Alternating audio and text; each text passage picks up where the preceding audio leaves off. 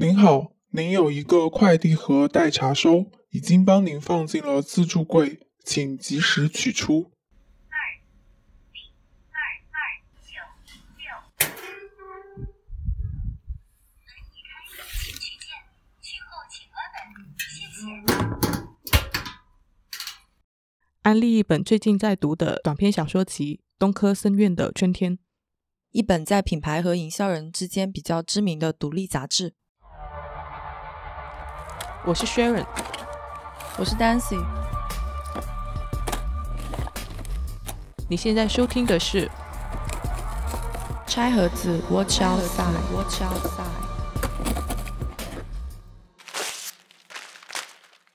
OK，欢迎来到我们全新的快递盒，介绍一下这一个栏目吧。呃，对，快递盒这个栏目的话，是一个就是短音频栏目，然后我们将树立一些吐槽项或者安利项的一些内容。嗯，然后这期是我们的第一期，那 Sharon 先开始。我最近看的比较多的是短篇小说，有三本书，就是同时穿插着在看。呃，第一本是祁同人的《东科森院的春天》，是一本精怪故事集；然后一本是科塔萨尔的《南方高树》，这本是丹喜之前安利的，然后也是属于拉美文学那一挂的，也是挺有意思的。还有一本是双雪涛的《飞行家》，也就是最近热议的刺杀小说家，他的原著。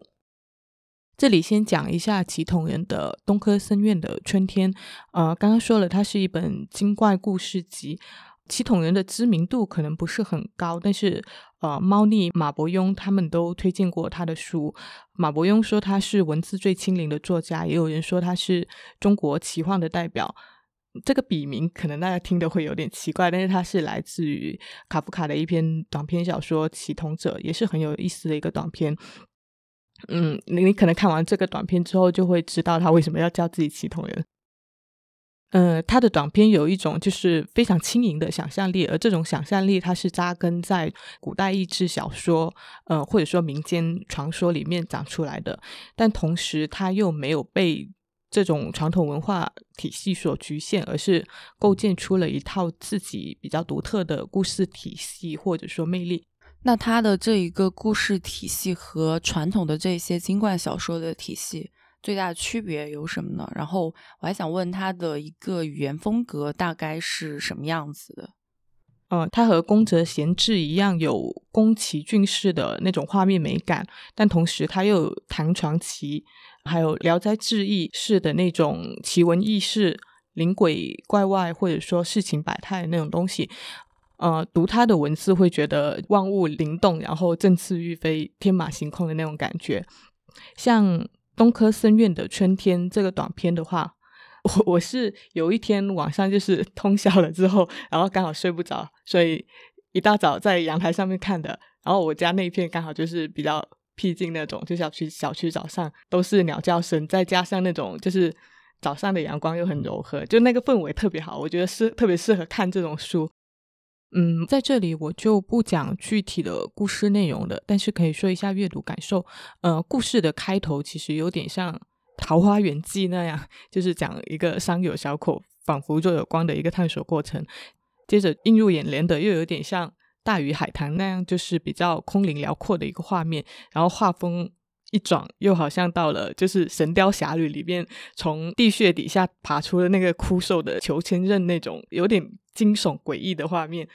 但是就是全篇读完，你又有几分就是那种庄生晓梦迷蝴蝶的徜徉，就是呃，他讲的是本该清心寡欲修长的一个僧人，他化作了呢喃的燕子，永远活在了温暖的春春天那样子的一个故事，就听起来更像一个僧人在春日午后酣眠的时候做了一个梦。但是那种就是自自在飞翔的感觉，就是连这种清心寡欲的诗人他也是无法拒绝的。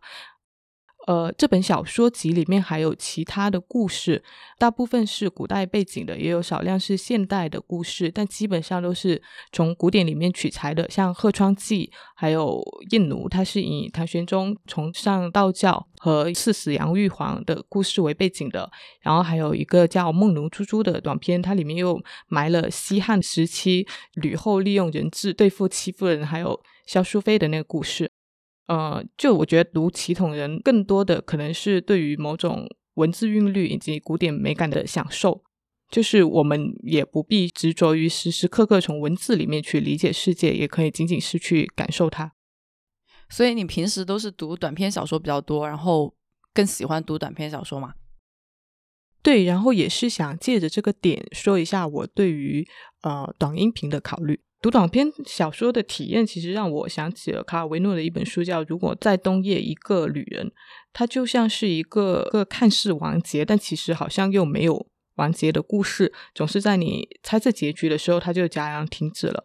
嗯，特别是像科塔萨尔那样的小说，有很多都是你看到结局的时候，可能才幡然醒悟，它是讲了这么一个故事，然后你又忍不住会捋一遍，从头再翻过来一遍看一下。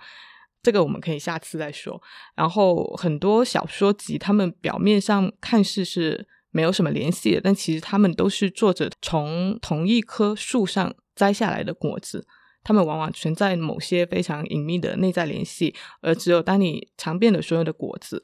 呃，可能这棵树的养分来源，作者自身的那个认知的宇宙，你也就能够窥见一二。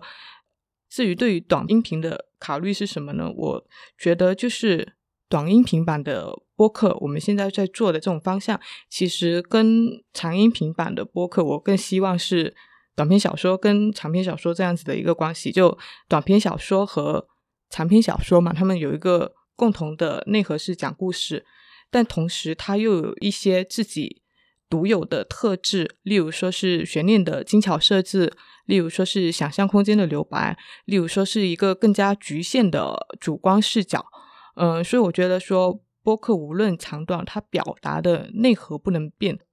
正是那个内核是它吸引人的地方。所以短音频版的播客同样应该短之有物，能够给人带来。呃，我们说娱乐也好啊，知识也好啊，资讯的一个承载，这点跟长版其实是并无二致的。但同时，短音频版的播客，它也可以找出就是声音叙事或者说声音交流，它在一个更小的时时长篇幅里面所能发挥的一些更加特殊的能量。嗯，这是一个比较粗糙的想法了，并不成熟，可以讨论一下。那本期我想介绍的呢，是一本。本部在韩国的独立杂志叫做《Magazine B》，可能有不少同学在一些书店里面会见过它，但是光看封面可能不大了解它到底是一本怎样的杂志。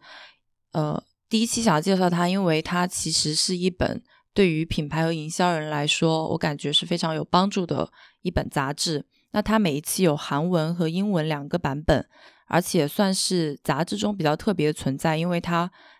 不会加入任何的广告合作，那这一个就保证了它在选择和介绍它的内容时完全的一个自主性。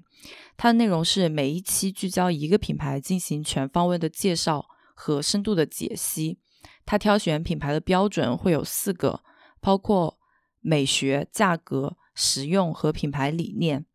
那想问一下，他的这本杂志，它的盈利模式是怎样子的？它其实就是纯靠杂志的销售赚钱，非常的纯粹，没有任何的广告合作。但是它是盈利的。然后它本身是隶属于韩国的一个综合公司，这个公司旗下除了杂志，还有餐饮、时尚、生活方式和酒店品牌。他们的品牌理念和风格态度，我觉得基本上来说都是一致的。然后给大家一个小众品牌的信心吧。它的目前目前来说，它的这些项目都是盈利的。Magazine B 是于二零一一年创刊的，至今已经发行了八十多期。那我想安利给大家的理由大概有以下几个：第一个是因为它自身有一个有体系的扎实的品牌选择体系，就是刚刚说到的四个层面。它的创始人说，其实他倾向于选择的。是因为一些特别的理由受人们喜爱的品牌，甚至只是一小群人，而并非大众所喜爱。那品牌或者是产品的销量并不是唯一一个重要的因素。比如苹果的设计在某种程度上迎合了它的消费者，所以让消费者对它十分忠诚。那这也就有了 Magazine B 去介绍这个品牌的意义。而星巴克只是被大众所爱，并非有独特的、特别的品味，也就不太符合我们这本杂志的意图。第二个推荐理由是因为它涉及的品牌行业跨度非常的大，包括我们熟悉的，比如网飞、YouTube、Apple Music、香奈儿、奥迪、劳力士等等这类互联网品牌、奢侈品品牌，还有 Martin Margiela、雷朋、Freitag、New Balance 等等呃服饰和快消品牌，甚至还有一些比较特殊的，像字体和城市品牌，以及星球大战、欧冠这样的非传统的品牌主题。第三个推荐理由是因为它每一期都会深度的和介绍的品牌合作与沟通。那它整本杂志里面呈现的内容会包括品牌的发展历程、特色介绍和大量的采访与数据。这本杂志更像是一个给品牌营销人的商业教科书。对于我自己来说，不管是读它的老品牌的主题，还是新品牌的主题，都能从中或多或少的获得一些启发。新的信息、观点或者是灵感，而且某一些期数也像是一个我来认识一个新品牌的渠道，而且它每一期的结构不尽相同，会根据品牌和实际的操作来灵活变动。比如他介绍乐高的那一期，嗯，那也是他在过去的发行期数当中销量最高的一期。因为乐高的总部办公室拒绝任何的采访，那 B 的编辑团队就临时改变了计划。采访了乐高的前雇员、普通玩家，还拜访了以乐高为装饰物的空间。像 FreeTech 这一期是从两个忠实的消费者的采访切入的，呃，其中包含了一个小节叫做 Brand to Brand，通过采访消费者问题，比如说除了 FreeTech 是否还有其他的喜欢的喜欢的品牌，去探寻品牌之间的共性，非常有意思。呃，最后一个推荐理由是因为它的。除了内容之外，它的设计排版和审美也是非常在线的。可能呃，类似于大家可能更熟悉的生活方式杂志，呃，Moloco，相比于真正的品牌教科书，它更像是一个品牌纪录片，同时兼顾了信息内容和视觉的内容。我感觉 Magazine B 它本身作为一个品牌，和其介绍的品牌形成了一个很奇妙的关系。大家因为这一本杂志更加了解像奥迪、苹果这样的大众性的品牌，或者是被种草像 Freetech 这样的小众品牌，但同时也因为这些被介绍的品牌的优秀程度，Magazine B 也逐渐建立和清晰了自己的品牌感知力。也许有一天，Magazine B 可以发行一期介绍自己的杂志。那另外就是这本杂志从二零一七年起上线了同步的一个播客节目，叫做 B Cast，每一期用声音来讲一个品牌故事。不过这个播客是韩语的，嗯，所以我们是听不懂的。如果有懂韩语的朋友的话，欢迎大家去听听看，然后告诉我们听感如何。哎，那想问一下，就是它的销售渠道是怎样子的？因为好像不是所有书店都能买到的。对，因为它的本身发行是在韩国，然后国外的渠道的话，一般都是跟一些所谓的比较呃，说这句话好像不太合适，有逼格的，一般都是和一些嗯，它国外发行渠道一般都是和一些独立书店合作。你大概可以在比如说什么鸟屋书店啊。这一种地方买到它，应该也有很多大的书店可以买到吧？就是杂志区，但是据说啊，它一般卖的还挺快的哦。但是你其实也是可以通过就直接在它的官网买的。本期的快递盒栏目就到此为止，希望大家拆的还愉快，下期再见。然后因为是第一期，如果大家有什么反馈的话，随时可以在评论区里给我们建议。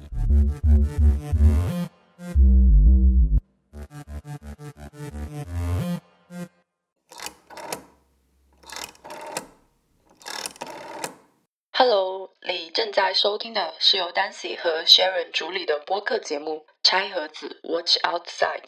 如果你喜欢我们的节目，可以去苹果播客给我们好评，让更多的人听见我们的声音。也欢迎到我们的便当盒进行打赏支持。